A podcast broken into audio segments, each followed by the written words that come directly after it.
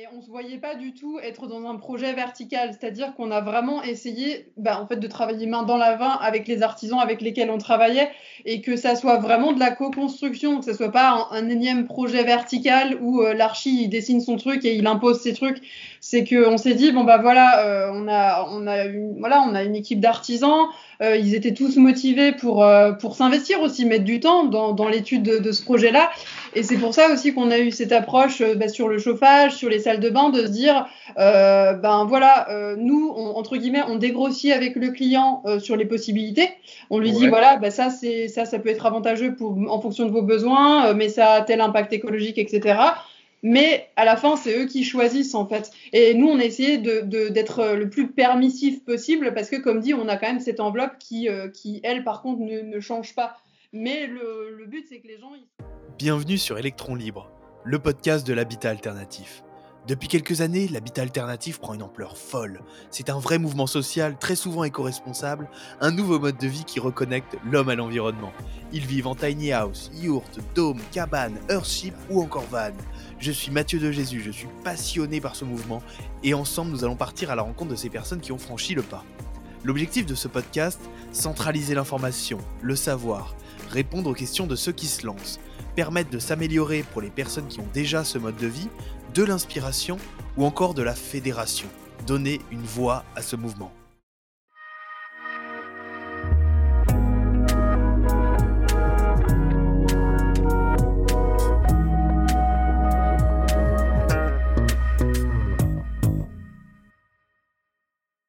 Des Pierre. Euh, salut Mathieu. Salut Mathieu. Euh, merci d'avoir accepté cette invitation euh, sur Electron Libre. Eh ben, merci à toi de, pour cette proposition. On est ravis. euh, donc moi, euh, bah, j'ai repéré votre, euh, votre projet HUT il y a quelques temps et, je suis passionné par ce que vous faites. je trouve c'est vraiment vos, vos, vos, habitats légers sont vraiment super design. Enfin, ça donne vraiment envie d'en posséder un. Euh, est-ce que, euh, bah, est-ce que vous pouvez vous présenter, me raconter votre parcours et, euh, après on ira plus en détail bah, sur ce que vous faites avec UT Ok, donc sur le par où commencer? En fait, donc nous deux, on travaille ensemble depuis maintenant deux ans. Euh, donc moi, j'ai une formation d'architecte. Et, euh, et, en fait, les, les, cabanes, les nano-habitats, c'est quelque chose qui me passionne depuis, depuis une paire d'années. Okay. Et puis, euh, et puis euh, Pierre partageait un peu cette passion, pas du point de vue archi, mais du, du point de vue, euh, euh comment dire, wilderness. rêveur. Voilà, exactement. Voilà, du point de vue du rêveur. D'accord, ok. Et puis, euh, et effectivement, on s'était dit euh, il y a quelques années, euh, bah, pourquoi pas essayer de se, se lancer et, et, et nous faire des cabanes, quoi. D'accord. Et donc, on a décidé voilà, de, de, travailler ensemble et on a commencé à dessiner quelques, quelques, une tiny et puis, et puis une autre cabane. Et donc, il y a le projet UTE qui s'est présenté. Okay. L'appel à projet, en fait, qui nous a permis de monter le, le projet UTE. Et, et donc, c'est comme ça, on va dire, qu'on a concrétisé euh, notre, euh, notre projet, on va dire, de, voilà, de, de, de se lancer, de faire des cabanes. Et voilà, Pierre, si tu veux, si tu veux Euh, compléter. Ouais, ben, moi initialement, euh, je, viens, je viens du marketing. J'ai travaillé dans, dans pas mal de boîtes différentes. J'ai travaillé pour de l'hôtellerie de luxe. Pour euh, là, mon dernier poste en date, il y a trois ans, je travaillais dans une start-up euh, à Strasbourg. Et puis, euh, j'en avais assez euh, ben, de ce métier un peu, un peu bullshit où on, voilà, on, on produit rien de, de concrètement positif euh, pour les autres et pour la planète. Et finalement, Ouais. voilà, on, j'avais décidé, on avait décidé avec Maud, euh, milieu 2019, de, de changer de vie puis d'essayer de lancer euh, une entreprise de, de nano-habitat. Euh, et puis finalement, on a eu le projet, l'appel à projet UTE, effectivement, qui est tombé, enfin l'appel à projet qui était euh, initié par le Parc des Vosges du Nord, auquel on a répondu et qui a fait qu'on a créé UTE. Alors, à la fois nous deux, mais également avec deux autres entreprises avec lesquelles on travaille en collaboration. En fait, euh, UTE, c'est une marque qu'on partage vraiment à, à trois entreprises. Voilà. D'accord, ok. C'est les autres entreprises, c'est quoi? C'est des artisans, c'est. Euh... Alors, euh, les autres entreprises, il y a à la fois un constructeur qui est vraiment ben, le, le, le centre de Ute, puisque eux, c'est, euh, ils existent depuis 1918. D'accord. Donc voilà, c'est une petite entreprise familiale et ils, sont une, ils sont 18, il y a pas mal de compagnons du devoir dedans. C'est vraiment un travail de haute qualité. Eux faisaient de la maison traditionnelle alsacienne. ok. Voilà, et on travaille également avec un architecte du patrimoine qui s'appelle Jean-Christophe Brua. et ben, qui a finalement été un peu l'initiateur de rassembler cette équipe et puis depuis, euh, en fait, Maud et moi, on est vraiment euh, à 100%, on est les deux seuls à être à 100% sur le projet UTE. Ok. Euh, ben, elle sur la partie archi, conception intérieure, accompagnement des clients sur le réaménagement de l'intérieur. Ok. Et puis moi sur la partie commerciale, développement du projet et puis partenariat aussi. Voilà. D'accord. Ouais, j'ai l'impression que vous, en fait, vous apportez vraiment une, une nouvelle vision en fait dans l'habitat léger, c'est ça? Bah, on a, on va dire que sur l'habitat léger ou surtout l'habitat minimaliste, euh, en tout cas moi, quand je regardais des tiny, des cabanes, etc., je trouvais que souvent il y avait un côté un peu, euh, comment dire, où, où, on veut mettre tout ce qu'on met dans une maison, mais dans plus petit et, et de manière parfois un peu trop, un peu trop chargée. Ouais. L'espace est un peu est très vite, euh, ouais voilà, très vite chargé. C'est ça. Et du coup, euh, bah on a essayé vraiment de travailler sur, euh, voilà, sur la partie archi et, et archi d'intérieur et design, sur des choses qui puissent être euh, vraiment sobres et, euh, et qui, qui, on va dire, notamment sur Ute avec la grande baie vitrée qu'on a, qui te, qui te parasite pas et, et, qui te laisse profiter de ce qu'il y a dehors, en fait, euh, ton, que l'habitat il soit euh, au service de, j'ai envie de dire, au service du paysage, au service de, de ce dont on a besoin au, au quotidien. Ouais. Sans être vraiment dans, comment dire, dans du superflu ou voilà, enfin en tout cas, on a essayé vraiment de travailler dans cet esprit euh, minimaliste. Une approche minimaliste, ok. Voilà, exactement. Épuré. Épuré, sans être non plus vraiment dans l'extrême où, euh, où, où, tu, où, tu, peux rien faire dedans, quoi. L'idée, ouais. c'est que les gens puissent vivre bien dans petit et avec une vraie approche de sobriété quoi. Je crois que ça c'est aussi un des mots d'ordre, c'est minimalisme et sobriété sur le projet quoi. Ouais. Ok ouais, vous, vous cherchez vraiment à, à réad... enfin ouais c'est ça, à, à, partir sur une base sobre et euh, vraiment euh, avoir ce qui, le, qui est le plus fonctionnel possible, que ce soit. C'est ça l'idée, c'est pas de, faire rentrer une maison dans un tout petit espace, mais plutôt de vider la maison. Ouais. Tout ce qu'il y a en trop et, et de, de, se retrouver avec euh, aussi des espaces qui sont un peu plus vastes, mais ça c'est une question de confort et puis de, de comment dire de perception personnelle. Nous, on, on trouve que les tiny c'est génial, mais c'est quand même un peu trop petit pour nous quand même, et on se disait que finalement il devait y avoir une juste mesure entre euh, la maison de 120 mètres carrés et puis la tiny de 16 mètres carrés quoi. Et c'est ce qu'on a essayé de développer avec ce projet. Vous vivez en même temps en, en tiny ou pas? Non. non. on vit pour l'instant dans un petit appart dans lequel on a, on a beaucoup de choses pour le coup parce qu'on a nos, nos, bureaux en fait qui sont pour l'instant chez nous. Donc, euh, mais c'est vrai que le. le... C'est la, la, prochaine étape. Ouais, voilà. Ok, c'est vrai que ça doit donner envie en plus, vos oui. sont super belles. Exactement. On attend le, le terrain, le, le, le, Saint Graal du terrain. Ah, le terrain. c'est toute une histoire. c'est ça, exactement, ouais. Euh, et même euh, par curiosité, même dans les dans les Vosges, comment c'est perçu un peu euh, justement les tiny house? Alors en Alsace, en tout cas, c'est de nous, on, on, suit un peu euh, ces actualités-là, et en tout cas les tiny en Alsace, c'est très compliqué. on a plusieurs ouais. amis. Euh... Ouais. Et nous, pour le coup, en tout cas sur Uteuil, il y a pas mal de gens qui nous contactent et qui nous disent euh, moi les tiny c'est trop compliqué en fait j'ai pas trouvé soit de de mères conciliants parce que parfois en fait euh, ils, ont l'accord soit d'un comment dire d'un d'un agriculteur ou des choses comme ça qui sont prêts à leur à leur louer ou prêter un terrain mais souvent c'est c'est vraiment euh, les municipalités qui ont un peu de mal encore à Ouais. Ouvrir les portes, quoi. voilà. c'est Surtout sur les terrains agricoles, j'ai l'impression. Si le Oui. terrain est constructible, du coup, il n'y a aucun problème pour poser euh, une tiny normalement. Ouais, c'est ça. Bah, surtout que voilà, après en Alsace, le, on va dire dans la plaine d'Alsace, les, enfin, le, c'est quand même saturé, c'est-à-dire que c'est soit de, de la plaine, enfin, soit de l'agricole, soit du, du, Du village, construit, ouais. ouais, du construit. Donc, euh, donc les terrains, les terrains sont pas donnés. D'accord. Et, et, et donc ouais, ce- en tout cas des retours que nous on a, c'est, c'est pas simple pour les tiny en tout cas. Ok. Ouais, j'espère que ça va, ouais, j'espère que ça va s'améliorer, euh, que ça va s'ouvrir un peu euh, d'ici quelques années.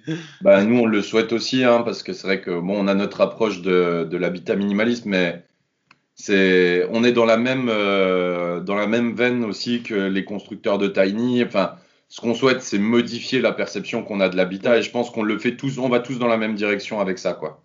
Ouais, c'est vrai. C'est ça. Et, euh, et du coup, moi, ce qui m'intéresse, c'est vraiment euh, la, la, la, la- enfin, un point qui m'intéressait, c'est la genèse, euh, la genèse de Ute. Euh, qu'est-ce que, par quoi vous avez commencé? Par, par les plans? Par euh, comment ça s'est passé un peu? Alors, on va dire que le, le tout début, c'était, euh, enfin, on était, euh, on va dire assez raccord toute l'équipe, c'est qu'on avait envie vraiment de, de, de proposer quelque chose qui rappelle vraiment la cabane, euh, la cabane de l'enfance, donc euh, la petite maison à deux, à deux pans euh, et qui, qui appelle à la rêverie, quoi. Et Ouais. donc, euh, effectivement, on a commencé par, euh, voilà, par faire des, des croquis, de, de- on va dire plutôt de l'enveloppe extérieure, de comment, comment on, aimerait que nos petites huttes puissent euh, ensuite s'inscrire dans le paysage aussi. Et puis, euh, et puis au fur et à mesure, en fait, on est rentré vraiment dans le, dans le détail euh, technique avec le constructeur. Donc, on, au début, c'était voilà, c'était plutôt des dessins, et, au fur et à mesure, on a, on se pose la question de quel matériau on veut utiliser, parce que effectivement, sur Uther, on a, on a, on a eu un gros travail là-dessus sur euh, Le sourçage. sur le sourçage D'accord. et, et les appros. Et du coup, c'est vrai que, euh, euh, entre guillemets, voilà, si je caricature, on est vraiment parti du petit dessin, euh, du petit croquis. Euh, puis au fur et à mesure, on a rajouté voilà euh, de la technique en fait, euh, que ce soit des matériaux, de l'agencement intérieur, et ensuite l'agencement intérieur, bah, si on l'agence comme si, euh, il faudrait du mobilier, donc euh, euh, dessiner du mobilier, des choses comme ça quoi. D'accord. Et, du coup, euh, est-ce que en même temps, euh, vous avez eu vos premiers clients pendant que vous étiez justement euh, en train de, de l'améliorer au fur et à mesure?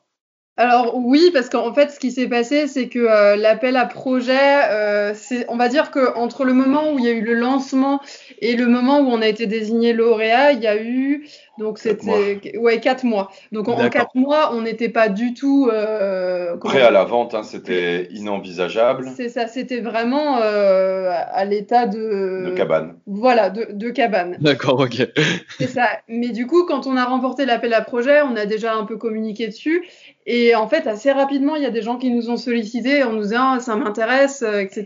Euh, euh, quand est-ce qu'on peut en voir? Quand est-ce qu'on peut euh, potentiellement Ouais, en acheter? Les, Ah, premiers, les premières marques d'intérêt vraiment de, de clients, là aujourd'hui, euh, il y, a, il y a une semaine ou deux, on a signé avec une cliente. Cette cliente-là, elle nous suit depuis décembre 2019. D'accord. Ah ouais. Mais en même temps, on n'était pas prêt à commercialiser euh, en 2019. Il a fallu attendre fin 2020 pour- parce qu'en fait, on a remporté cet appel à projet, mais le produit n'était pas mature. Moi, enfin, je suis arrivé avec mon expérience par rapport à l'équipe, avec mon expérience euh, commerciale marketing, et puis on a retravaillé le projet de manière à ce qu'il puisse aussi correspondre à un marché qui existait, euh, à, à ce qu'il réponde à des, à des besoins quotidiens, mais pas juste d'une personne sur un projet comme peut l'être un projet d'architecte, mais qu'on réponde à, euh, les, aux besoins d'un grand nombre de personnes et que ça Ouais. puisse être un, un projet qui fonctionne réellement. Et du coup, ça nous a demandé encore un an de travail. euh, Donc, on a remporté l'appel à projet en octobre 2019. Et au final, on a ouvert vraiment les, les préventes euh, euh, en décembre 2020, quoi. D'accord, ok. ok. On a eu des clients depuis. euh, là, on a, il y a une autre cliente à qui on est en train de réaliser un, un beau projet aussi. Je crois qu'on la suit depuis juin euh, 2020. Ah ouais, c'est dingue. Des projets qui durent dans le temps, quoi. On s'ancre vraiment dans le temps avec les clients, on apprend à les connaître, euh, on discute avec eux, et puis à la fin, euh, on leur fait un projet qui, qui répond, à mon sens, vraiment, vraiment à leurs attentes, quoi. Parce que en même temps, du coup, euh, vous faites, vous proposez de la personnalisation? Oui, c'est ça. C'est-à-dire qu'en fait, on, on va dire qu'on a le vraiment le- l'enveloppe de, de la UTE, c'est ce qui peut pas changer parce qu'en fait, euh, tout est revalidé par un bureau d'études structure, euh, en plus du bureau d'études de- du constructeur avec lequel on travaille. Et du coup, euh, voilà, ça c'est vraiment la partie qu'on ne change pas. Euh, on peut éventuellement inverser euh, une porte avec une fenêtre ou des choses comme ça, mais là-dessus, on a on n'a pas trop de marge de manœuvre. Par contre, du coup, à l'intérieur, l'idée, c'est vraiment qu'ensuite, les gens puissent, euh, puissent venir nous voir en nous disant, bah, moi, mes besoins, c'est comme- c'est ça. Euh, moi, je, je verrais plutôt mon salon comme ci, comme ça. Et du coup, euh, il y, a des- il y a certains clients, parce qu'il y en a d'autres qui, qui, on va dire, pour qui ça convient très bien comme ça, mais il y en a d'autres qui ont voilà, des besoins un peu plus spécifiques. Et là, on va essayer de les accompagner pour, euh, pour euh, redessiner leur intérieur et puis euh, et aussi parfois les accompagner euh, sur l'implantation sur leur terrain parce que parfois les clients aussi ont des, des, des terrains qui sont très beaux mais très Ouais. et, et du coup, voilà, on va dire que la personnalisation, elle, fait, elle se fait surtout sur, euh, sur l'intérieur, en fait. Des petits détails à l'intérieur. Ok. Voilà, c'est ça. Que ce Ouais, soit sur même- du mobilier ou, ou l'agencement des cloisons, ou voilà quoi. Oui, on est capable de modifier assez profondément l'intérieur, mais l'extérieur, on va essayer de le maintenir euh, tel quel. Après, un des autres avantages de UTE, c'est qu'on est aussi en mesure de faire des assemblages, Oui. c'est-à-dire d'en assembler deux pour créer un ensemble cohérent euh, plus gros. D'accord, ok. Euh, Ouais, faire, faire des, hum, faire un peu des, des extensions en fait, c'est ça? Ouais, soit faire des extensions, soit carrément, euh, nous, on a beaucoup de clients qui sont vraiment dans un intermédiaire, c'est-à-dire qui se voient pas vivre dans une tiny house parce que c'est vraiment trop petit, euh, Ouais. mais qui euh, ont décidé volontairement d'abandonner des dimensions de 90, 100 mètres carrés, et du coup qui trouvent que par exemple 60 mètres carrés, c'est la bonne alternative. Donc assembler une 40 et une 20. Voilà, et du coup, Ouais. d'être en fait sur pas du nano habitat, mais presque de- entre de la mini maison. En fait, c'est vraiment l'intermédiaire, quoi. Et nous, l'idée, c'est à la base, on propose, on a vraiment une proposition qui est ancrée sur le nano habitat, mais Ouais. en même temps, il nous appartient pas vraiment de juger les besoins des clients et on essaye d'être conciliant. Et puis donc de les accompagner même sur du 60 mètres carrés, quoi. Ça, ça, peut être des choses qu'on est en mesure de faire aussi. D'accord, ouais, bah, je pensais justement euh, euh, Elisa, qui est une, auditrice du podcast, euh, qui me demandait euh, euh, comment lier son envie, son, son envie de d'habitat léger avec aussi des des, des préadolescents qui euh, Ouais, oui, un peu. Non, mais c'est ça. Et puis nous, on a pas mal de jeunes couples aussi qui, qui se rapprochent de nous, euh, justement, et euh, en ayant tout de suite en tête peut-être le futur enfant dans un an, dans deux ans, dans trois ans.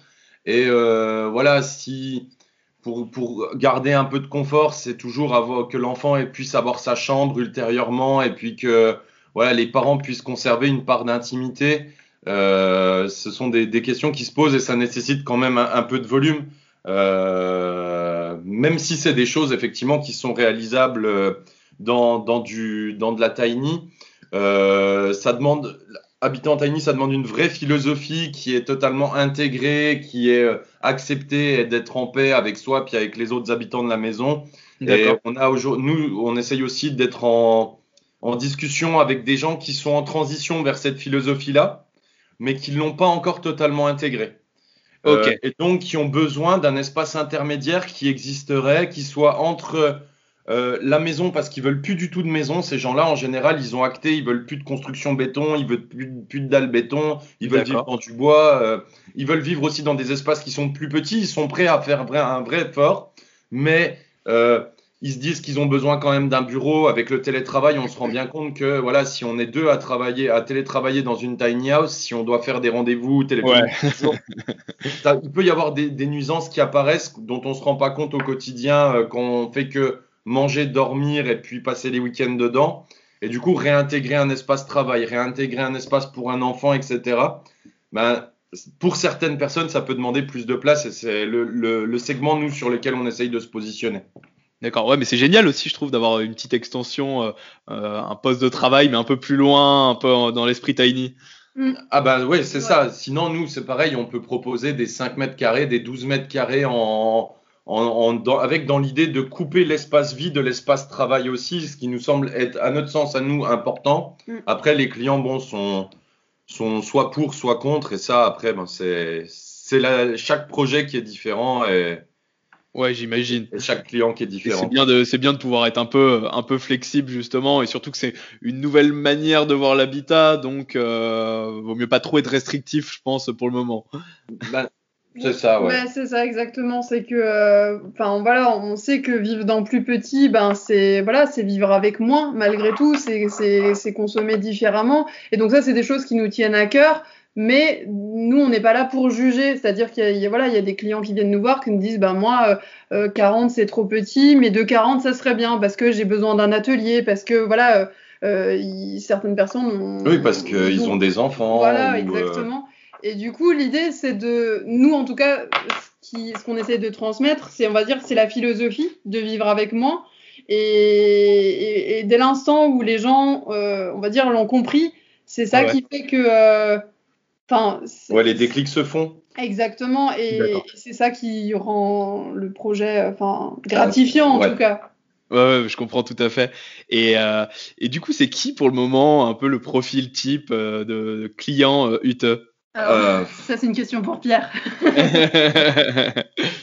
On a vraiment tout type de profil. Aujourd'hui, je dirais qu'on doit avoir 40% à peu près de nos clients qui sont Là, pour de la résidence principale, principalement avec des couples sans enfants. D'accord. Euh, pour les âges, on est bon souvent en dessous de 50 ans, hein, plutôt euh, des gens qui ont la trentaine, hein, qui, qui, vont vers un premier achat et qui ont décidé de, de, de, d'échapper au marché traditionnel de la construction et puis d'aller vers quelque chose à la fois de plus vertueux d'un point de vue écologique, parce que nous, c'est vraiment notre démarche, on a sourcé, il y a 95% des, des, matériaux qui viennent d'Alsace. Euh, ah on travaille qu'avec des artisans euh, qui sont pour la plupart des compagnons du devoir qu'on a sourcé aussi, euh, qui sont voilà vraiment des artisans d'exception. Donc des gens qui viennent chercher cette démarche-là à la fois locale et écologique. Après, on a des gens qui viennent plus vers nous pour de la location, de l'habitat secondaire et qui pourront utiliser comme un investissement locatif. Euh, ça, ça tient à la typologie de nos projets aussi. C'est vrai qu'on voilà, on a conçu, on a conçu euh, un projet. Enfin, en tout cas, Maud et Jean-Christophe ont conçu un projet qui est vraiment bien bien structuré pour être aussi un bel objet de location qui permette de faire passer de belles vacances à des gens.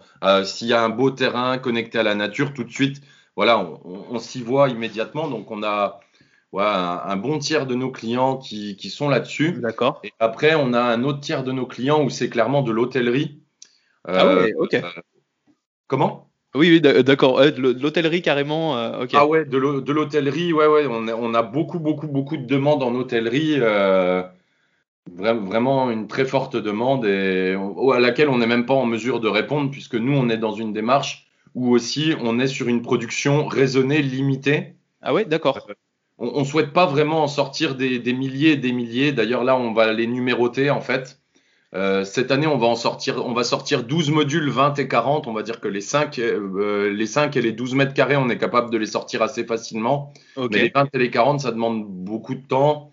Et, et du coup, cette année, on en fait 12. L'année prochaine, on en fera entre 20 et 30. Et après, on va rester sur ces volumes-là, quoi. D'accord. On n'ira pas au-dessus euh, avec euh, comme objectif de respecter les personnes qui travaillent dessus, euh, qui sont des artisans et qui sont pas voilà des, des, des ouvriers, mais vraiment des artisans avec un savoir-faire, avec euh, une fierté, avec une identité et qui puissent bah, continuer à travailler le bois avec le même temps et la même qualité de travail que, que ce qu'ils savaient faire jusqu'à maintenant. Ouais, parce qu'après, s'il y a trop de commandes, ça peut, la qualité pourrait en pâtir peut-être, quoi. La, qualité et puis l'identité aussi des personnes qui travaillent dedans, qui, qui seraient les relégués euh, ben, d'artisans euh, vraiment avec un savoir-faire important à de simples assembleurs, quoi. Et nous, notre démarche, c'est vraiment pas de, nous, c'est plutôt d'essayer de d'avoir une conscience à la fois écologique, mais aussi sociétale sur euh, l'impact qu'on a avec le business sur sur les les gens qui travaillent avec nous et notamment le tissu entrepreneurial. Donc c'est pareil avec UTE, on essaye de pas concentrer tout au sein d'une seule entreprise, mais de travailler avec plein de petits artisans qui vont avoir leurs propres entreprises, qui vont être capables de, de se structurer, de se renforcer, de créer un emploi, deux emplois, trois emplois. Et le but étant qu'on répartisse vraiment la richesse sur le territoire plutôt que de la concentrer au sein d'une entreprise. On essaye d'avoir euh, voilà, une responsabilité euh, aussi bien écologique que sociétale. C'est trop bien. Bah, On essaye. et, euh, et du coup, racontez-moi un peu euh, bah, quelles, sont, euh, quelles sont toutes vos gammes? Et si- s'il y a des différences majeures entre vos différentes Oui. gammes Alors en fait, on a, en fait, pour l'instant, on a une gamme euh, Ouais. qui comprend quatre modules. On, fait un- on a un modèle qui s'appelle DA, qui veut dire le jour en alsacien, D'accord. euh, et euh, qui fait 5 mètres carrés. Donc là, c'est vraiment un usage euh, extension pour faire un petit bureau euh, télétravail euh, assez cosy. Euh, ça peut être aussi un espace où on, on peut faire son sport. Ça peut être un espace où on va se créer une petite, euh, un petit endroit pour bouquiner au fond du jardin. Euh, ça peut être une espèce de petite serre aussi euh, qui peut être très sympa. Ça peut être une cuisine d'été. Ça peut être en fait toutes ces petites choses qu'on va essayer de d'extraire de la maison et de créer une petite bulle de calme un peu comme ça à l'extérieur. Donc ça, c'est un module qui coûte euh, moins de 10 000 euros, euh, qui demande pas de pas de comment dire euh, de dé- pas de d'administratif, ni déclaration préalable de travaux, ni permis de construire. Donc on est vraiment sur quelque chose qui s'installe un peu à la volée comme ça. Ah, On est sur quelque chose qui est déplaçable aussi. Il faut savoir que nous, on travaille pas sur des châssis de remorque, mais on travaille sur des fondations pieux. Ok. acier. Donc en fait, euh, on fait venir une entreprise, elle installe des, des pieux en acier comme des pilotis en fait, et on pose la structure dessus, ce qui rend le projet réversible euh, et dans certains cas, comme le 5 mètres carrés ou le 12 mètres carrés, déplaçable facilement. D'accord. euh, Comment on le, on le déplace du coup avec un. Avec un camion, euh, avec un camion grue, là, il y a quand même pas le choix parce que c'est des modules qui font plusieurs tonnes. Ok. Donc, voilà, on n'a pas le choix.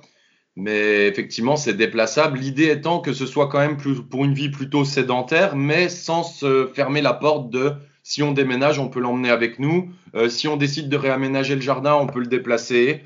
Euh, voilà, c'est cette idée-là. Et surtout que le projet soit réversible, c'est-à-dire que euh, dans 50, dans 100 ans, si les générations suivantes ne souhaitent plus qu'il y ait une construction, eh bien qu'on laisse pas de traces, pas de dalle béton, pas de pleu au béton si possible. L'idée Ouais. étant d'avoir un, un terrain qui revienne au naturel le plus rapidement possible. Ah, c'est trop bien. Donc on a ce modèle 5 mètres carrés qui est voilà qui est vraiment tout petit espace. Après on a un 12 mètres carrés qui lui est un vrai petit studio Ok. euh, avec sa petite salle de bain, avec la possibilité d'avoir une kitchenette et avec euh, un espace euh, convertible.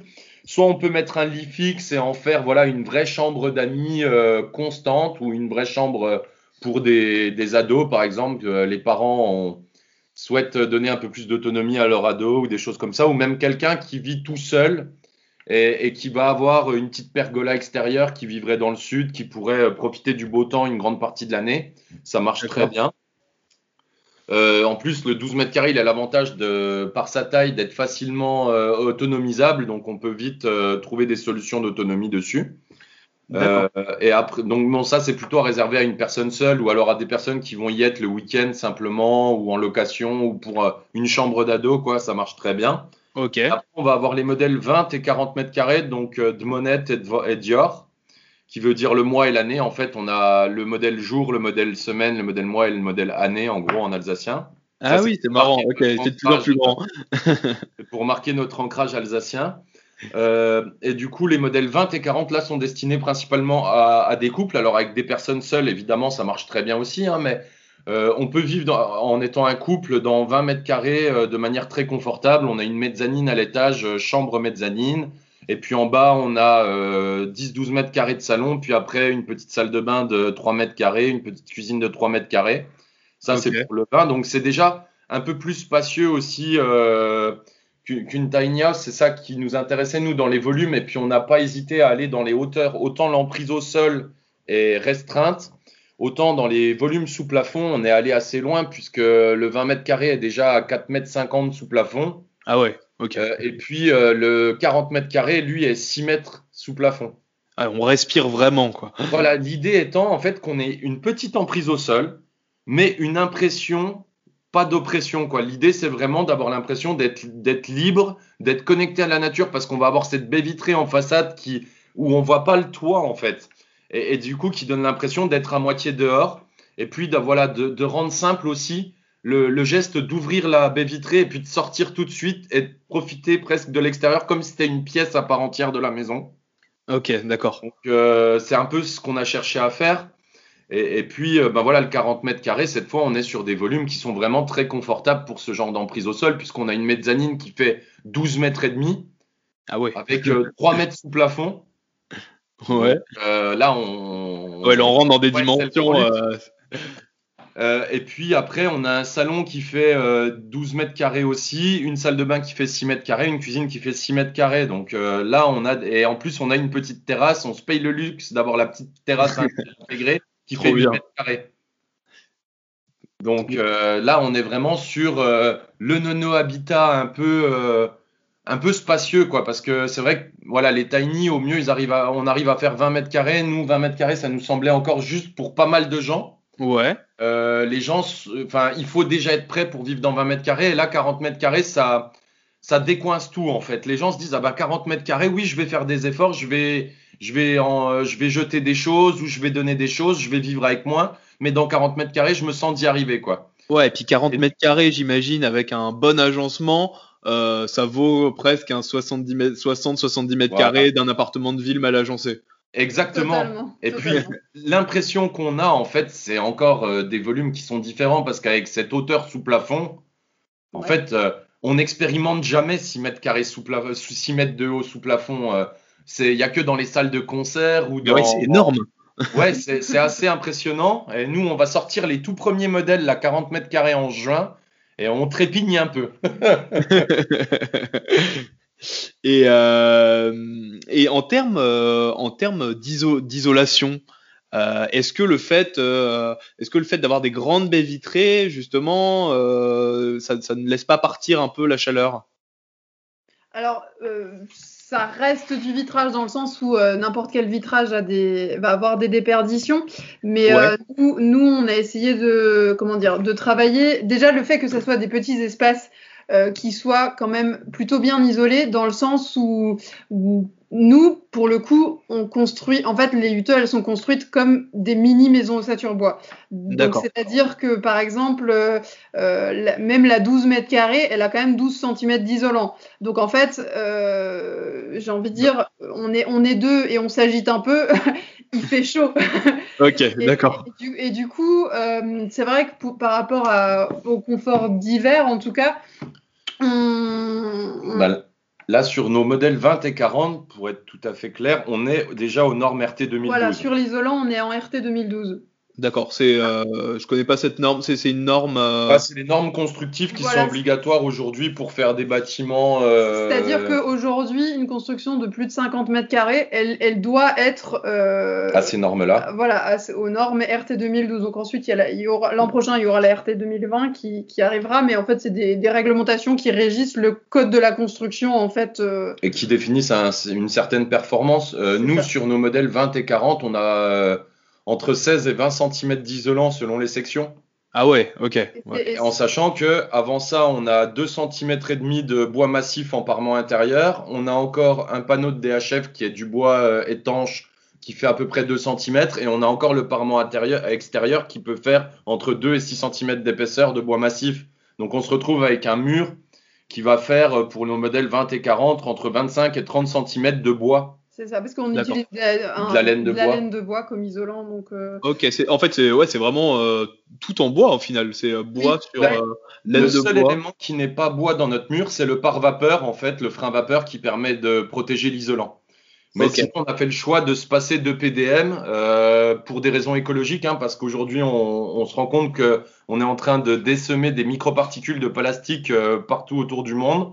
Ouais. Que on avait choisi de, de ne plus travailler avec du plastique euh, en protection extérieure. Et du coup, on travaille avec un panneau de bois qui s'appelle du DHF et qui est étanche.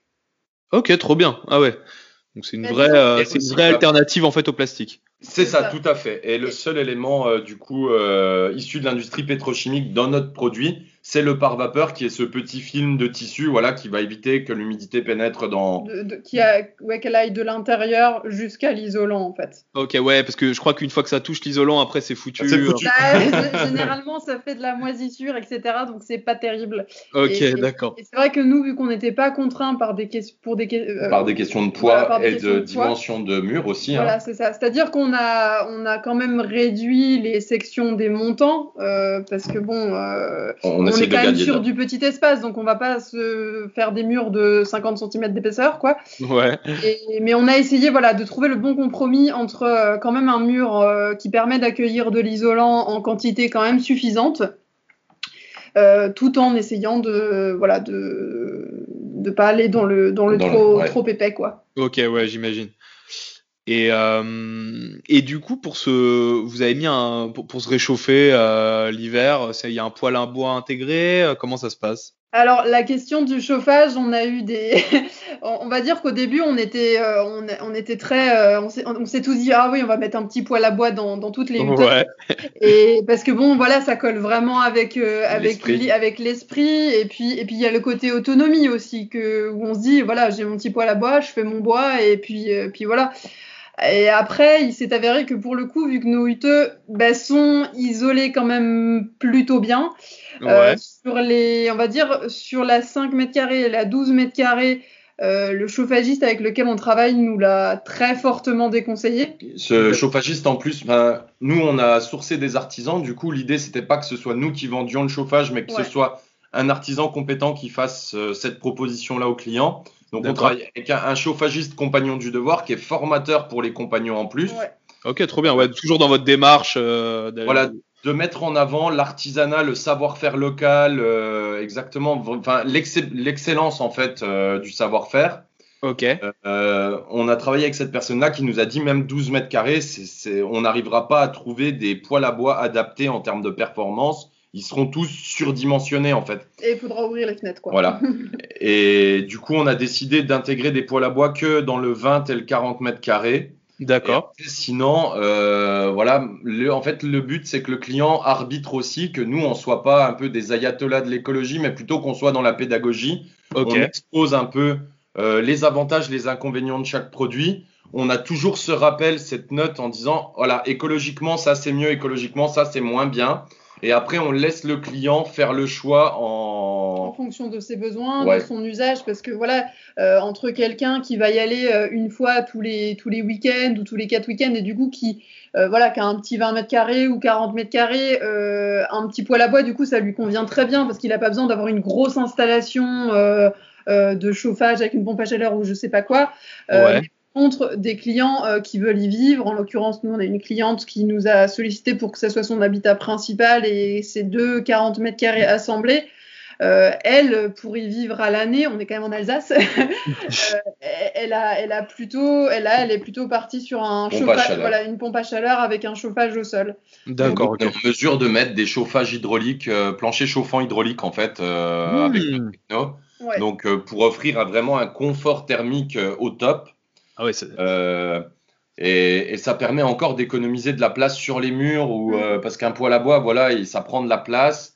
Euh, ça apporte aussi un, un vrai sujet. On- Nous, on- enfin, vu qu'on a, à titre perso, en fait, avant de développer Ouais. Ute, on avait dessiné aussi des tiny house qu'on n'a Ouais. pas encore commercialisé, mais on en a dessiné. D'accord. Euh, et euh, on s'était rendu compte que voilà, le poêle à bois, le problème, c'est quand on veut le faire assurer, quand on veut faire assurer la tiny, eh bien, tous les assureurs ne sont pas positifs sur le poêle à bois dans la tiny. Ouais, Ah, ce bois sur bois, ouais, euh, j'imagine. ouais. Voilà. Les d'incendie. euh. c'est ça. Exactement. Et du coup, euh, c'est vrai qu'on a essayé de multiplier en fait les solutions possibles. Ouais. L'avantage étant que c'est pas nous qui les commercialisons, mais vraiment un professionnel, donc il est vraiment en mesure de conseiller le client en fonction de ses besoins et puis de la vie qu'il veut avoir dedans. Ok. Euh, et du coup, on propose ben, poêle à bois, poêle à pellet, poêle à gaz, euh, radiateur électrique, chauffage électrique euh, au sol et chauffage hydraulique au sol. La chaleur au sol, ça doit être incroyable niveau confort. Ah bah, Et surtout dans des, dans des volumes hauts comme nous, parce que quand, quand on chauffe quelque chose qui fait 6 mètres de haut d'un seul tenant d'air, Ouais. sans, plancher, euh, euh, sans, sans plancher intermédiaire, en fait, ben, la chaleur monte. Donc si on chauffe avec un poêle à bois, on va se retrouver avec une mezzanine qui va être euh, un peu cocotte minute, un peu surchauffé. Ah ouais, ok. Je sais qu'il manquera un peu de punch en, en termes de température. L'avantage du poêle à bois, enfin du plancher chauffant hydraulique avec une pompe thermique, c'est à la fois qu'on est sur une techno qui est écologique. D'accord. Et le deuxième point, c'est qu'en plus, on est sur une technologie qui va permettre une vraie homogénéité de la chaleur dans le, dans le bâtiment, quoi. Ok, ok, ouais, trop bien, c'est plutôt bien, ouais, c'est bien pensé. Mais c'est bien que du coup vous mettiez, euh, vous étudiez un peu tous les systèmes euh, de chauffage euh, selon les besoins. J'aime beaucoup cette approche. Bah, disons que, en, en fait, euh, on va dire que nous, dans la manière dont on a voulu penser et travailler sur le projet UTE, c'est que, Ouais. voilà, comme dit, euh, entre guillemets, au début, c'est un dessin d'archi, mais on se voyait pas du tout être dans un projet vertical. C'est-à-dire qu'on a vraiment essayé, bah, en fait, de travailler main dans la main avec les artisans avec lesquels on travaillait et que ça soit vraiment de la co-construction, que ça soit pas un, un énième projet vertical où euh, l'archi il dessine son truc et il impose ses trucs. C'est que on s'est dit bon bah voilà, euh, on a on a une, voilà on a une équipe d'artisans, euh, ils étaient tous motivés pour euh, pour s'investir aussi, mettre du temps dans, dans l'étude de, de ce projet-là. Et c'est pour ça aussi qu'on a eu cette approche bah, sur le chauffage, sur les salles de bain, de se dire ben voilà, nous on, entre guillemets on dégrossit avec le client sur les possibilités. On lui dit voilà, bah, ça c'est ça ça peut être avantageux pour en fonction de vos besoins, euh, mais ça a tel impact écologique, etc. Mais à la fin, c'est eux qui choisissent en fait. Et nous, on a essayé de- de- d'être euh, le plus permissif possible parce que, comme dit, on a quand même cette enveloppe qui, euh, qui elle, par contre, ne, ne change pas. Mais le, le but, c'est que les gens ils soient, ils soient confortables et que ça réponde en fait à, À leurs besoins. leurs À leurs besoins, ouais. Ouais, et en plus, euh, c'est bien le fait que vous ayez fait cette collab, euh, justement, ces, collaborations avec des artisans, des experts et des experts. Bah, du coup, ça vous apporte peut-être aussi, euh, bah, ça vous apporte leur expertise aussi, quoi. Exactement, bah totalement. C'est que on on n'est pas, on n'est pas, on sait pas tout, et, et il faut savoir, euh, voilà, écouter ceux qui, qui font ça au quotidien et qui et qui ont l'expérience et qui, voilà, qui, qui. Je pense que voilà, nous on avait une forme, la forme d'une vision voilà sur le projet. On se disait on voudrait qu'il soit comme ça. On a été intransigeant sur l'écologie, sur le tout au long du sourcing, projet, ouais. sur le sourcing, Ouais. le fait de travailler avec du bois local, avec des matériaux locaux, le fait de travailler avec des artisans locaux. Le but étant de de- vraiment de de travailler autant sur l'emploi que sur l'écologie et puis euh, sur la valeur de l'emploi, c'est-à-dire pas créer des emplois au, au lance-pierre, mais voilà, créer des emplois pérennes, euh, bien payés, avec des gens qui se sentent valorisés, qui, qui se sentent euh, fiers de ce qu'ils font. Et en retour, nous, ce qu'on a eu, c'est on a appris tous les jours. Chaque jour, on s'est levé et, et on a discuté avec des artisans et on a appris des choses euh, qui, voilà, qui nous auraient, il nous aurait fallu dix ans pour apprendre ce qu'on a appris en deux ans si on n'avait pas monté ce projet-là de manière collaborative. On l'a vraiment fait main dans la main. Euh, et puis on a, on a rencontré des, des artisans qui sont géniaux, quoi. C'est ça. Trop bien. Et du coup, euh, et ouais, donc du coup, vous proposez vous euh, l'autonomie, euh, l'autonomie ou non, en fait? Alors en fait, euh, l'autonomie, encore une fois, c'est pas nous qui allons proposer l'autonomie directement parce que on n'est pas expert là-dedans. Vraiment, nous, c'est vraiment l'aspect constructif euh, sur lequel on est capable de, de donner une belle expertise. Et, par contre, on est en mesure, ben voilà, on travaille avec un électricien, lui est en mesure de faire de l'autonomie électrique. D'accord. Donc ça, il va définir avec le client le besoin réel en autonomie aussi, parce qu'aujourd'hui, euh, se mettre en autonomie si on n'en a pas besoin, c'est un impact écologique plus grand que, que de juste se reconnecter au réseau. Donc, faut que ça ait un sens aussi. Ah, faut mieux le Faut faire. juste- euh, faut le faire sur l'année, c'est ça ou enfin. ouais, voilà, il faut, voilà, il faut consommer sur l'année. Si c'est pour juste euh, allumer le- l'électricité euh, une fois tous les trimestres, parce que euh, en été on s'en sert pas, euh, et puis qu'en hiver, eh ben, on y est trois fois dans l'hiver, ça ne sert à rien. Euh, L'impact sur euh, la consommation de terres rares, euh, le fait qu'on soit pas en mesure de recycler les panneaux solaires correctement, le fait qu'on ait besoin de batteries euh, assez performantes et qui vont s'user rapidement si on s'en sert pas, etc.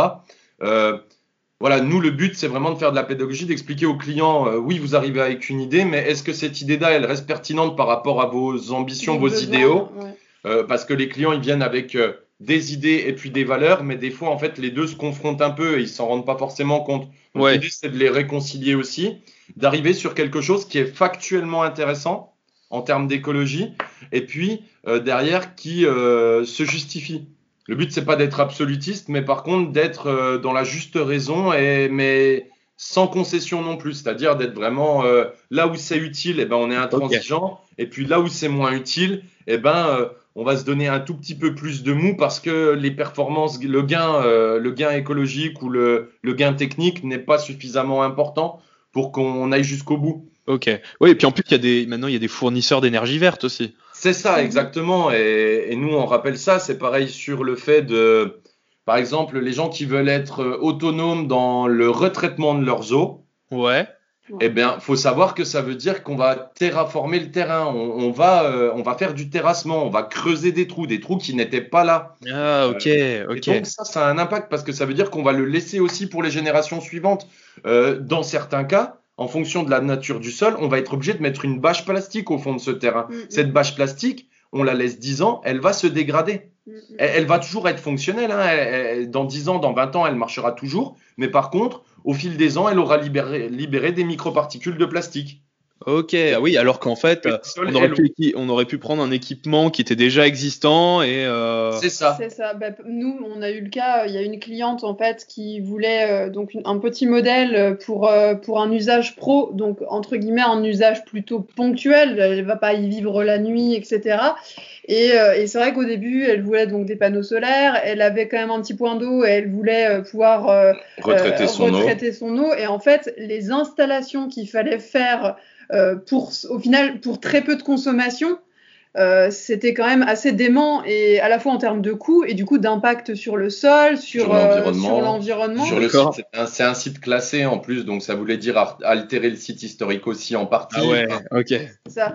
Et du coup, voilà, dans, dans ces cas-là, nous, comme dit, on, on refuse pas, mais on, on leur On dit, fait de bah, la voilà, pédagogie. euh, vous avez ça, vous voulez ça, mais ça implique ça, ça, ça. Après, c'est vraiment les gens qui, qui choisissent, en fait. euh, comme Nous, dit. on- nous, nous, le but, c'est vraiment pas qu'on impose notre vision, mais Ouais. qu'on remette les clients en, en accord avec euh, leurs valeurs, en fait. Parce que parfois, euh, ça s'éloigne un petit peu. Et l'idée, voilà, c'est vraiment de reconnecter les deux et qu'après, le client, il choisisse en son âme et conscience et, et Ouais, qu'il avez, qu'il attend et qu'il soit heureux dedans. Nous, ouais, vous, avez un, vous répondez aux besoins des clients et en plus de ça, vous avez un rôle un peu pédagogue.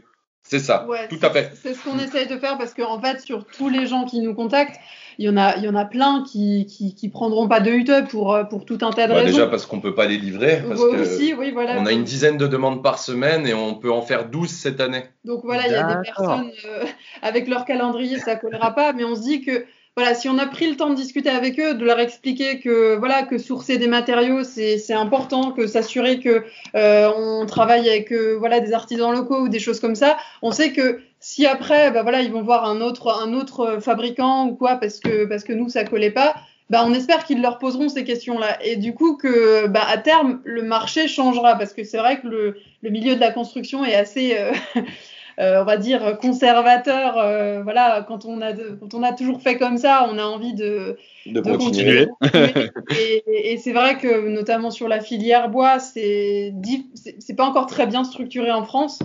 Euh, donc, Et puis euh, j'utilise des, des matériaux, notamment des essences de bois qui sont dramatiques pour nos forêts, euh, comme le Douglas. Donc euh, l'idée étant aussi là de d'alerter les clients là-dessus pour que si jamais ils achètent chez quelqu'un d'autre, eh bien ils challengent un peu les autres constructeurs, quoi. c'est ça. Ah ok, ouais, c'est trop bien ça. Et du coup, vous allez proposer, euh, euh, parce que vous me dites que euh, les, les, les capacités euh, de production sont limitées. Ouais. Est-ce que euh, dans un futur proche, ce serait possible que vous vendiez par exemple euh, les droits sur vos plans ou euh, Alors pas sur UTE, pas sur UTE, ouais. non, pas sur UTE, mais en fait, du coup, avec Maud, nous, on a une entreprise qui, qui nous appartient à nous deux, qui s'appelle Atelier Lien d'Horizon, qui est un studio de design global sur Ouais. lequel on fait de l'architecture, de l'aménagement. Là, on va lancer une gamme de mobilier euh, avec des marqueurs aussi éthiques, euh, avec des artisans, avec du bois non traité, sourcé localement, etc. Et là-dessus, en fait, nous, on a euh, déjà deux, trois plans dans les cartons, euh, soit pou- dont on pourrait vendre les droits, soit qu'on pourrait produire à part de UTE et augmenter euh, la- la- l'offre générale sur le, sur le marché. Mais en tout cas, sur UTE, l'idée étant de rester à un volume euh, raisonné et raisonnable, euh, parce qu'aujourd'hui, avoir une démarche écologique, c'est aussi accepter qu'on ne peut pas aller dans des volumes trop importants. C'est accepter que voilà, la nature, elle est finie, elle, a- elle impose des limites, et que ben, en termes d'approvisionnement, on accepte ces limites. Euh, en termes de capacité humaine par rapport à la qualité de travail qu'on souhaite nous proposer euh, aux gens qui travaillent avec nous, euh, Ouais. bah, ça a des limites aussi. En fait, être raisonné, agir avec raison, quoi. C'est vraiment, euh, je pense, le, le cœur de notre projet. C'est Ouais, pas. réapprendre à être patient. Oui, aussi, Exact, ouais. exact. Et puis l'idée, c'est pas non plus de, comment dire, notre ambition, c'est pas du tout de, entre guillemets, d'inonder le marché français de UTE. Euh, la diversité, elle, elle est, elle est bénéfique. Et, Oui. et l'idée, c'est que voilà, si UTE ça marche bien, eh ben, on peut développer un autre projet qui plaira aussi peut-être à d'autres personnes, parce que voilà, euh, UTE plaît pas forcément à tout le monde. Donc Ouais. l'idée, c'est de, de, dire, bah voilà, on a, on a UTE qui correspond à à tels critères, telles, telles exigences, euh, tels besoins, etc. Et donc, au lieu d'essayer d'en faire euh, voilà, des, des, des centaines et des centaines euh, par, par an, on se dit, ben, autant essayer de faire autre chose qui viendrait compléter et qui. Voilà, Et puis qui évite le, le formatage aussi, c'est-à-dire qu'aujourd'hui, nous, ce qu'on souhaite aux gens, c'est qu'ils aient l'impression d'avoir leur propre, leur propre petite maison. C'est ça qui est aussi fabuleux avec les tiny house, avec ce mouvement, c'est que les gens se sont réappropriés leur habitat Ouais. comme ils ne se l'étaient pas réapproprié. de-. En fait, comme avant, seules Ouais. les personnes extrêmement aisées pouvaient le faire. Euh, C'est-à-dire qu'avant, il y avait les gens qui faisaient construire des maisons d'architectes qui avaient beaucoup d'argent. Il y avait les gens qui rachetaient de l'ancien, euh, qui subissaient ben, les choix constructifs euh, des générations précédentes. Et puis voilà. Après, il y a les tiny houses qui sont arrivés où les gens se sont dit Eh, moi, je peux aller voir un constructeur et je vais pouvoir faire ma tiny à moi avec euh, le bois que j'ai choisi, avec euh, l'agencement, la mezzanine, je la mets là, je vais mettre mon petit filet de catamaran là. Et tout ça, c'était se réapproprier son espace de vie, se dire euh, j'ai le droit aussi de choisir dans quoi je vis. Et nous, c'est ce qu'on souhaite pour les gens. Mm. Donc. UTE, on fait de la mini-série. L'idée Ouais. étant que les gens aient l'impression quand même de vivre dans quelque chose qui est un peu unique euh, et qui se sentent voilà euh, un peu fiers de leur habitat quoi. C'est rare qu'on dise ah je suis oui. fier de mon appartement quoi. Ça ça n'arrive pratiquement jamais. Alors que voilà des gens qui ont fait des tiny qui ont, qui ont été soit autoconstructeurs, soit qui ont fait appel à un constructeur mais qui ont vraiment collaboré sur les plans, eux se disent mince je suis fier de ce que j'ai fait quoi. Non, non, mais je, je comprends tout à fait, je suis totalement d'accord avec vous. Euh, là où je voulais en venir, en fait, c'était que on, sent que, euh, que vos tiny elles sont faites euh, voilà, avec amour, euh, que, euh, enfin, que tout est bien calculé, tout est bien millimétré. Et en fait, c'est- aussi ça qui donne envie, c'est d'avoir, euh, de savoir qu'en achetant ce, ce modèle, même si on pourra par la suite personnaliser l'intérieur, euh, bah, on puisse retrouver, euh, on puisse être un peu sûr que tout sera bien réalisé en termes d'isolation et euh, qu'il y ait des, des modèles précédents qui, euh, bah, qui, qui l'attestent quoi. Ouais. Bah nous c'est ça, c'est en fait euh, c'est aussi pour ça qu'on veut pas faire des gros volumes quoi, c'est parce Ouais. que on sait que les gars qui bossent euh, chez Solaire, donc chez le constructeur, ils ont l'œil quoi, ils ont l'œil, ils ont le toucher du bois, ils laissent traîner leurs doigts sur le bois pour être sûr qu'il est bien raboté à tel endroit, je veux dire, ils font aucune concession eux, ils sont fiers de ce qu'ils font et augmenter les volumes, ça serait pas leur rendre honneur en fait. Exactement. Ça serait les empêcher un peu de, de réaliser euh, ce qu'ils savent faire. Et nous, on, est, on, on travaille avec eux parce qu'on est amoureux de leur travail, Mm, mm, mm. euh, sincèrement, euh, voilà, et, et sans complexe. Voilà, on n'a pas honte de dire qu'on est vraiment. euh, Bah, nous, nous, nous, on y est quasiment toutes les semaines et dans, J'y étais encore ce matin. hein. C'est euh, c'est une manière de travailler, en tout cas, nous, qui nous correspond bien. Et bon, au début, ils nous ont un peu pris pour des hippies, je pense. Ouais, des hippies un peu. Mais euh, c'est vrai que, euh, voilà, ça. Mais je pense que ça a bien collé aussi parce que, comme dit, nous, on a. On n'a pas du tout eu envie d'avoir cette approche, comme dit, verticale, aller fliquer ou quoi que ce soit. Euh, le but, c'est que tout le monde, en fait, puisse mettre son, sa, sa, con- sa connaissance, euh, son, son, petit, euh, son petit détail en disant Ah oui, moi, je, je pense qu'on pourrait voir, faire ça plutôt comme ci, plutôt comme ça. Et, et je pense, en tout cas, c'est notre vision, c'est que n'importe quel projet, il avance plus, plus vite et mieux comme ça. Et généralement, le résultat est quand même plus. Le, et, et le plus réussi. Enfin, c'est, en tout cas, nous, on y croit. Quelles sont les, les réalisations dont vous êtes le plus fier? Bah, c'est l'avenir parce que, comme, euh, comme on me disait, en fait, on a commencé la commercialisation en décembre dernier. Ouais. Et, et là, ben, on, a, on a sorti, nous, nos protos qui sont un proto de 5, un proto de 12. L'idée, c'était de montrer aux gens euh, le niveau de finition qu'on pouvait atteindre, euh, l'aménagement, le, le niveau de gamme des mobiliers qu'on était capable de sortir, etc. D'accord. Et puis là, les premiers qu'on va sortir, ce sont euh, 2,40 et 1,20 qu'on livre en juin. Et à partir de juin, tous les mois, on va en livrer un jusqu'à la fin de l'année, en fait.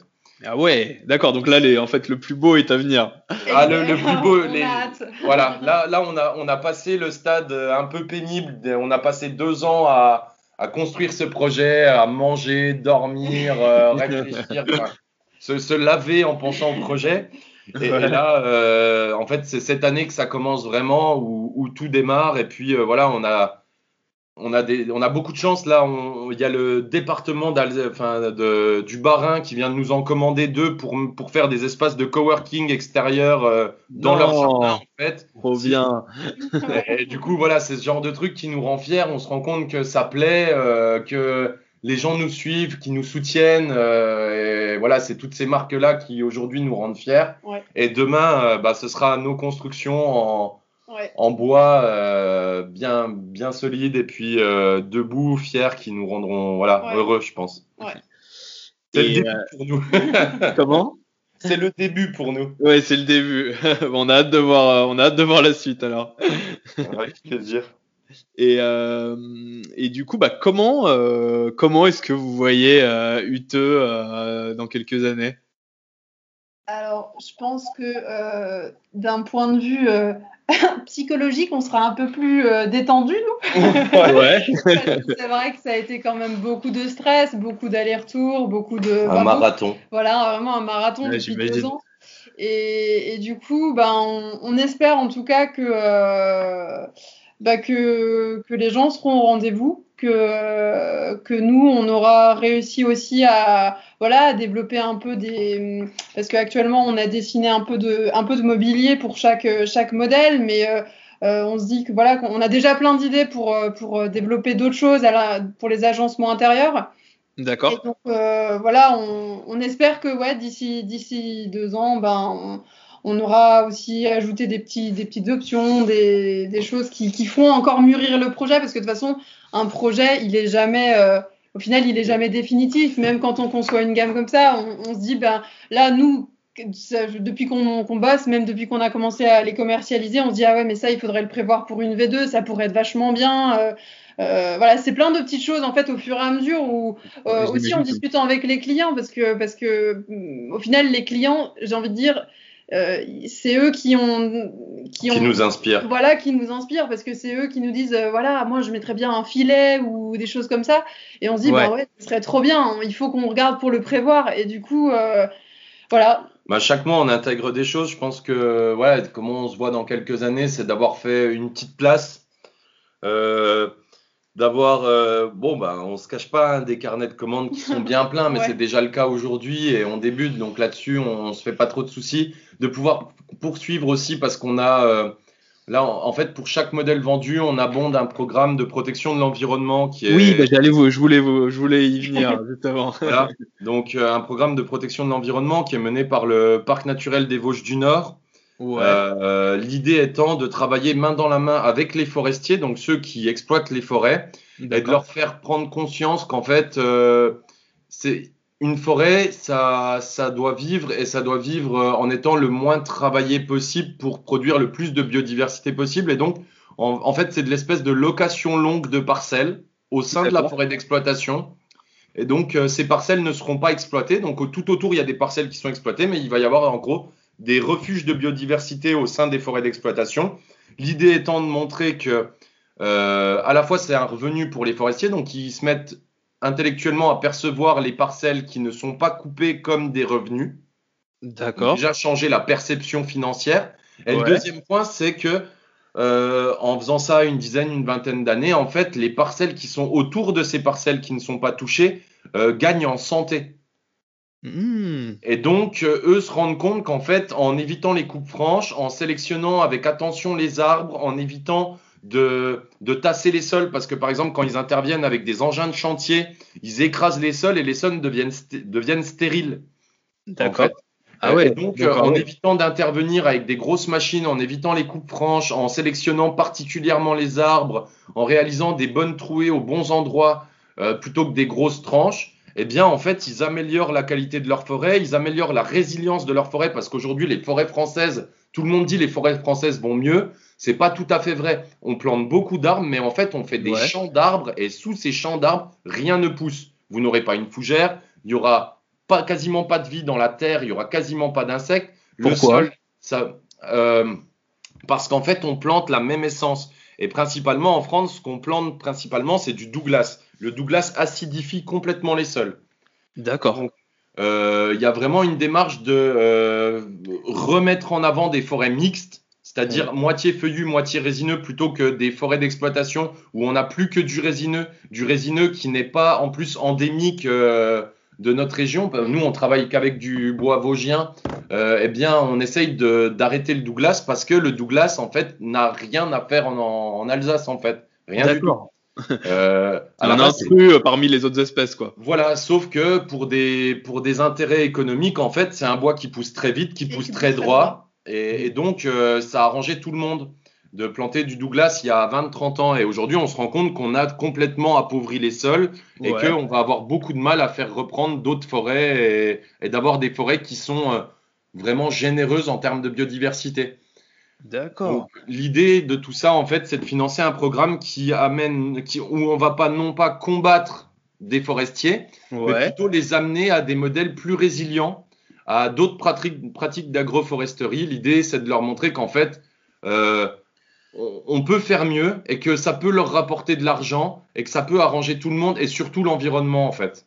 Ouais, c'est ça. En fait, c'est, je pense que c'est la bonne tactique plutôt qu'aller au frontal. euh, Enfin, le fait de leur dire que voilà, ils vont, ils vont aussi y gagner. Il faut aussi qu'ils y gagnent aussi. Donc, euh, c'est, c'est une bonne, c'est une ça. technique, je trouve. Et, et en fait, c'est la pratique, c'est un peu ce qu'on essaye d'appliquer euh, en fait au quotidien avec nos clients aussi. C'est pas d'imposer, mais plutôt d'expliquer et qu'après les gens fassent leur choix. Et quand on explique bien les choses, les gens font les bons choix. Ouais, c'est sûr, c'est sûr. Non, beaucoup de pédagogie, je pense, c'est important.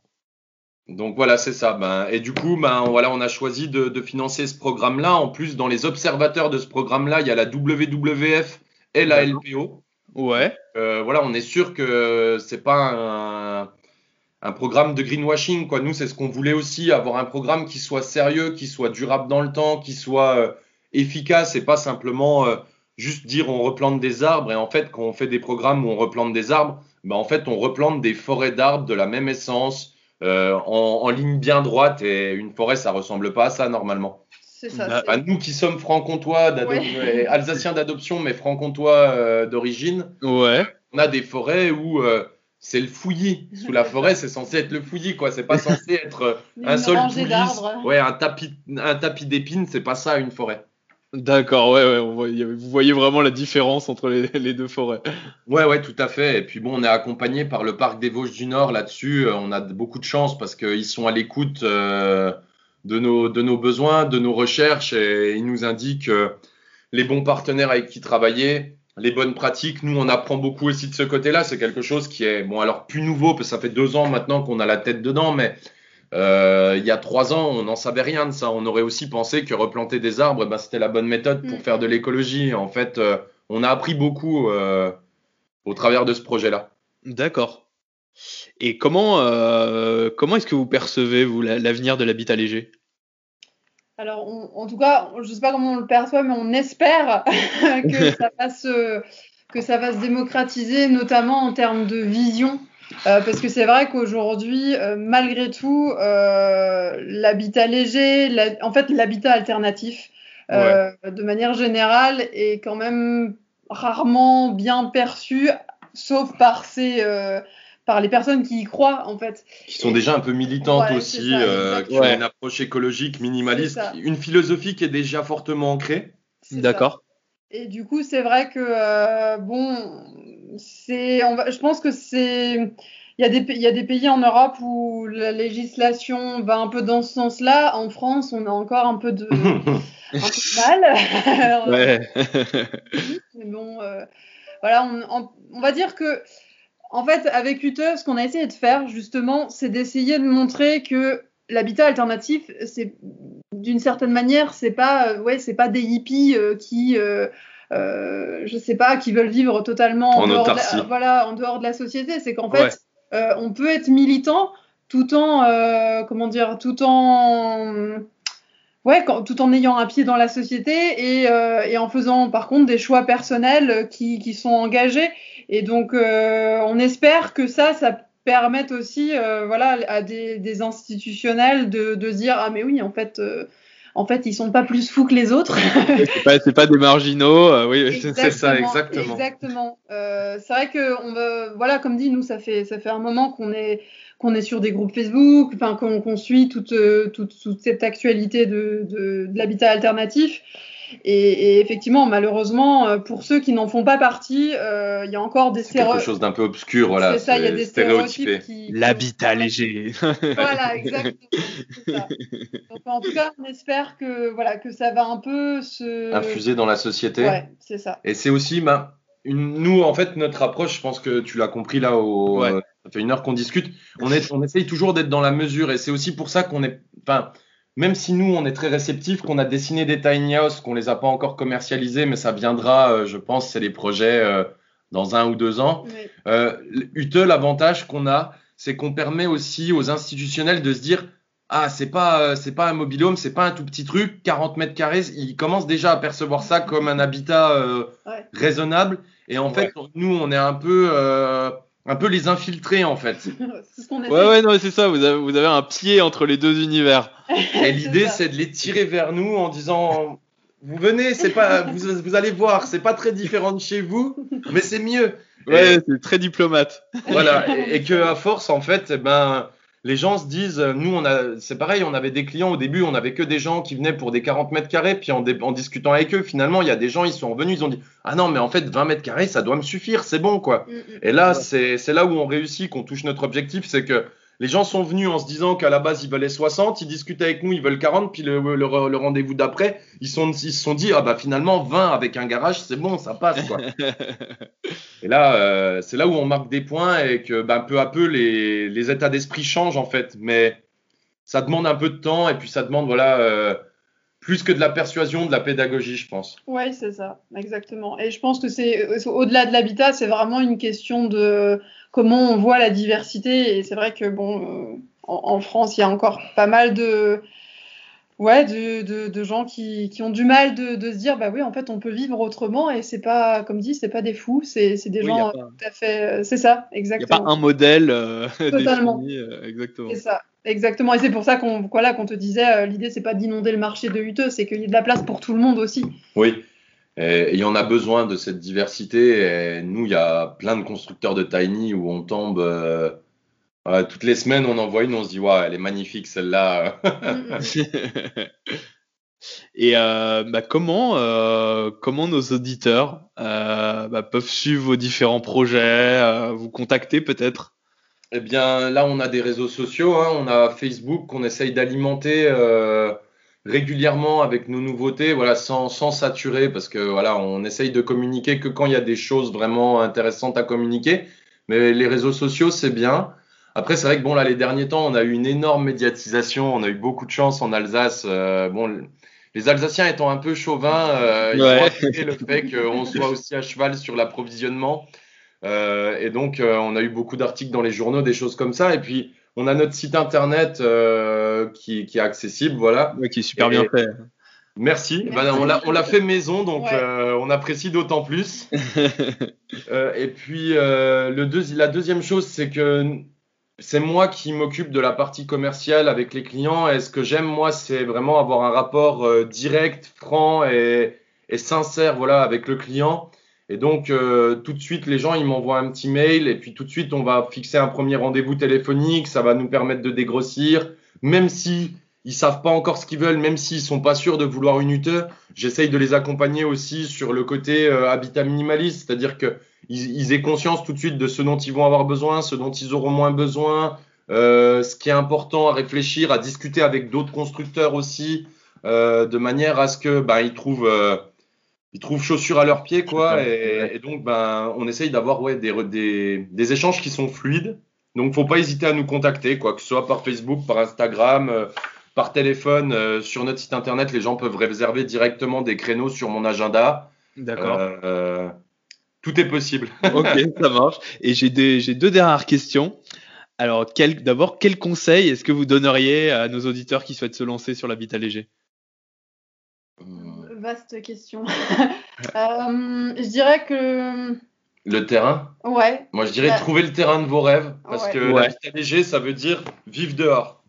Mm, mm, mm. C'est à nous, c'est notre philosophie, c'est-à-dire que avoir un habitat léger, c'est pour compenser en, en, est- en expérimentant plus la nature, la, la vie au dehors, et donc il faut un terrain, il faut un terrain qui vive avec euh, des arbres, euh, un terrain où on puisse Mm. planter son petit potager, où on puisse euh, passer du temps dehors. euh, voilà, c'est ça. Le, je pense que c'est le premier point. Et la deuxième chose, je dirais prendre le temps. Parce que c'est vrai que euh, Pas se précipiter. ouais. Voilà, je D'accord. pense qu'un un petit, mais que ça soit un petit ou un grand habitat, euh, mais surtout un petit, je pense qu'il faut prendre le temps de, bah, de trouver le terrain qui nous plaît, de mûrir le projet pour se dire, bah, ça j'en ai pas besoin, ça j'en ai besoin par contre, et du coup de vraiment, euh, ouais, prendre le temps euh, de, de, de vraiment mûrir le projet et et pas avoir peur de construire quelque chose euh, dans le sens où euh, si vous allez chez un constructeur et qu'il vous propose aucune personnalisation, ça peut pas être de l'habitat léger ou minimaliste, ça peut pas.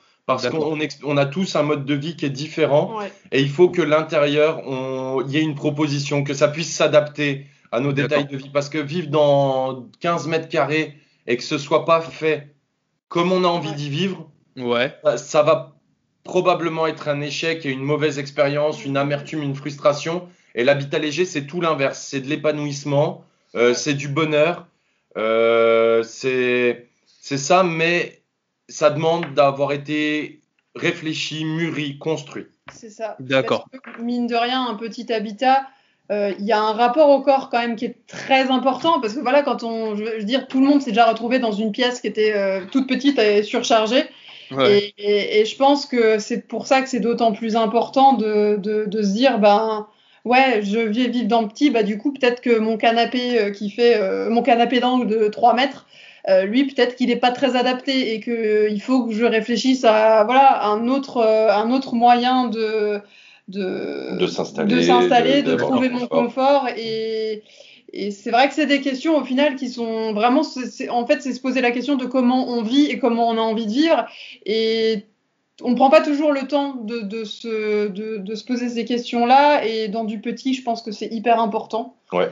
Et Bon, il y, a- il y a le coup de cœur, hein, on en a bien conscience, mais faut voilà, faut expérimenter aussi. Je pense que ça c'est important. Euh, aller louer une tiny house et puis y passer deux jours, euh, louer une cabane, y passer trois jours, et se rendre compte de comment ça a été conçu. Est-ce que ça nous conviendrait au quotidien? Euh, il il faut, à mon sens, éviter de faire ça sur un coup de tête. Ça peut très Ouais. bien se passer, mais en même temps, il y a plus de chances que que ça laisse une impression amère et puis une déception qui nous coupe totalement de, de ce type d'habitat qui, pour nous, voilà, paraît être l'avenir. Euh, Aujourd'hui, euh, voilà, dans quelques années, on va être euh, 10 milliards sur Terre. Il faudra loger toutes ces personnes, les loger confortablement. Et aujourd'hui, la manière dont on construit ne le permet plus. D'accord. Euh, nos attentes, notre impact environnemental ne permettent plus, ne permettront pas de construire pour ce nombre de personnes. Et donc, il faut qu'on revoie à la fois nos, nos- notre confort, mais également notre manière d'agencer, quoi, qu'on ait plus d'espace perdu, mais qu'on soit confortable. C'est ça. Et puis ça, c'est des choses aussi où, d'une certaine manière, quand je dis, ouais, quand on dit prendre le temps, nous, il y a des clients, par exemple, qui se posent la question de est-ce que j'ai envie de prendre votre mobilier? Et nous, on leur dit, mais écoutez, euh, on sera toujours là, euh, prenez le temps de vous installer, euh, et ensuite on revoit. Et ça, c'est vrai que c'est aussi une autre manière de, de consommer, de se dire, ben peut-être que, en fait, ouais, je vais pas tout prendre d'un coup, genre le canapé et tout, euh, et tout meubler d'un coup. Euh, Ouais. Mais d'abord, euh, voilà, m'installer euh, et puis au fur et à mesure, construire son habitat aussi, plutôt que d'avoir un. Ouais, un Ouais, truc- ça, ça permet de questionner en plus l'utilité de chaque objet, euh, Ouais, aller progressivement. euh. Sans être un ayatollah, mais vraiment de se dire, euh, ben, parce qu'au final, un habitat, c'est en l'expérimentant aussi qu'on se rend compte de ce dont on a besoin, ce qui fonctionne pour nous, ce qui fonctionne pas pour nous. Ouais. Et du coup, c'est comme ça que, enfin, en tout Et cas, se l'approprier. voilà, c'est au ça, fil de des jours, se quoi. l'approprier, quoi. Ouais, c'est, bah, même, c'est, vous avez vraiment des, des précieux conseils là. Bah, Et, euh, ça fait un moment qu'on est dessus. Ouais. ouais. merci pour nos, merci pour nos auditeurs. Et euh, est-ce que vous avez des livres, films qui vous ont inspiré? Moi, je pense que le premier truc collectivement qui nous a inspiré, enfin nous deux en tout cas, c'est euh, comment ça s'appelle? Euh, Cabane perchée. C'est une émission qui Ah passait. oui. euh, comment il s'appelle? De Pete Nelson. Ouais, Pete Nelson. C'est un Américain pour le coup, donc. euh, D'accord. ça, ça a ce côté très américain euh, et c'était. Mais effectivement, il construisait des, il construit toujours d'ailleurs des cabanes dans, dans les arbres. Absolument sublime, Et- avec une attention à la nature aussi qui était vraiment marquée. Ouais. Euh, bon, alors avec des clients parfois qui avaient des exigences un peu délirantes, ce à quoi nous on, on souscrit pas évidemment, mais voilà, qui, qui aimaient fondamentalement la nature, les arbres et Les puis gens. qui, et les gens et, et qui construisaient pour eux. Je pense que ça, ça nous a vraiment inspiré. Ouais, je vais aller regarder.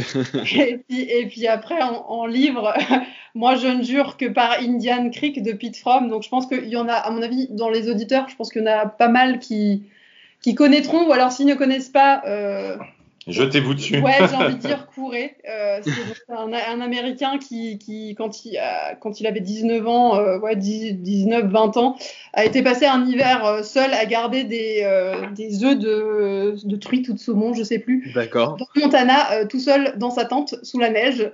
Et, et donc c'est une c'est une histoire vraie. C'est un mec qui, qui existe vraiment et et ses écrits sont vraiment euh, plein de plein d'apprentissage euh, et de je- Ouais, et puis de manière plus philosophique, cette fois, je pense qu'il y a ouais, David Henry Thoreau Ouais. euh, Walden. et, et Walden, en fait, c'est un, un philosophe américain qui a enseigné à Harvard, hein, euh, dans, au, à la, je sais plus si Ouais, c'est ouais. fin du 19e ou Oui, début du 10 20e 18 siècle. aux alentours de 1850 D'accord. quoi. Voilà. Et en fait, lui décide que euh, la société, en fait, il se rend compte parmi les premières personnes que la société est en train de s'industrialiser et que Ouais. donc le, le rapport humain au travail va se dégrader. C'est-à-dire que les gens qui avant euh, étaient, par exemple, euh, un, un cordonnier faisait Mm. toute la chaussure et était fier de proposer son produit qui était des chaussures. Ouais. Euh, finalement, lui, il va faire plus que des semelles et du coup, il va se perdre. Il va perdre son identité de, de travailleur, d'artisan. Ouais.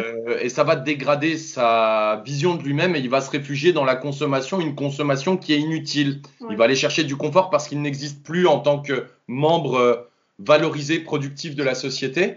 D'accord. donc, euh, Henri, enfin, Taureau, il décide en fait d'aller euh, vivre dans la forêt, construire sa propre maison et essayer de vivre le plus en autonomie possible.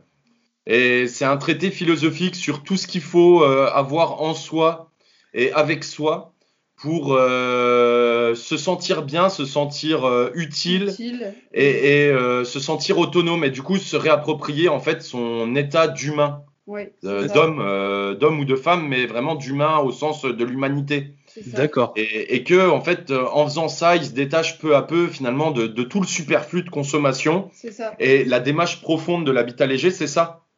C'est Oui. se détacher de tout ce qu'on a en superflu qui, qui nous parasite et en même Ouais. temps qui nous fait croire qu'on existe, alors que en fait on n'existe plus, on consomme. Et ça, ne- c'est pas du tout la même existe démarche. au travers de la consommation. Voilà. Exactement. Et lui, ça. lui, ce qu'il cherche à dire, c'est qu'en fait, on peut exister en tant qu'homme au travers de nos réalisations, donc ce qu'on Ouais. est capable de faire de nos mains, et de la fierté qu'on peut retirer à prendre soin de soi-même. D'accord. Ouais, bah, c'est une, c'est une belle philosophie. Ouais, et puis à- à- on va dire que le, à terme, ensuite retrouver sa place en fait, et sa vraie place, j'ai envie de dire, mais dans la société, mais, Sans euh, en douter, mais c'est ça. ce- même face aux, aux doutes des autres. D'accord. ça de la société, c'est dans le monde, quoi. C'est réussir à trouver, euh, ouais, ce qui nous fait nous, nous sentir à notre place. Donc euh, lui, il l'a trouvé euh, dans une petite cabane euh, Ouais. au bord d'un étang dans la forêt. D'accord. Et voilà, mais pas, tout le monde n'est pas obligé d'être Bah, a- perdu au fond de la forêt, mais l'important, je pense que c'est que chacun se, se sente à sa place, utile, valorisé, Ouais. et, et, et voilà. Oui, ça Et- fait peu partie des besoins fondamentaux euh, humains en final. Ouais, c'est ça. On ça. essaye de, de recouvrir par du superflu, mais les vrais besoins, c'est ce que vous avez dit précédemment. C'est ça. Et il y a la version moderne, c'est Olaf Kandlo. Euh, Ouais. Un an en cabane. Oui. Donc où.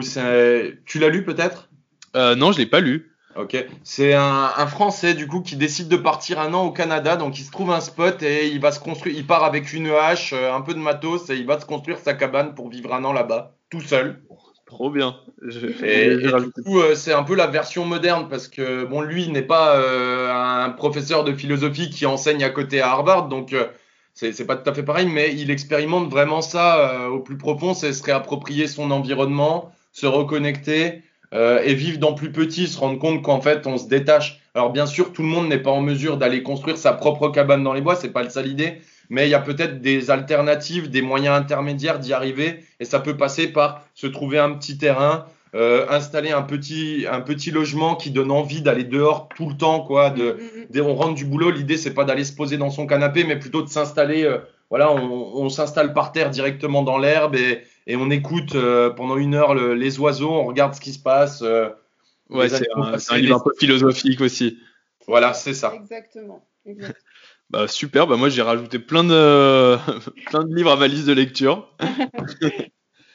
bah merci. Bon, Merci beaucoup. ravis. Et puis, Merci, bah, merci, toi. beaucoup euh, pour ton intérêt. Merci pour l'émission que tu fais qui est, qui est top et puis qui, qui permet aux gens justement de s'approprier l'habitat léger euh, par procuration un petit peu, puis de se demander, de se poser des questions au quotidien pour savoir si ça leur correspond. C'est important. Et bravo. Merci beaucoup.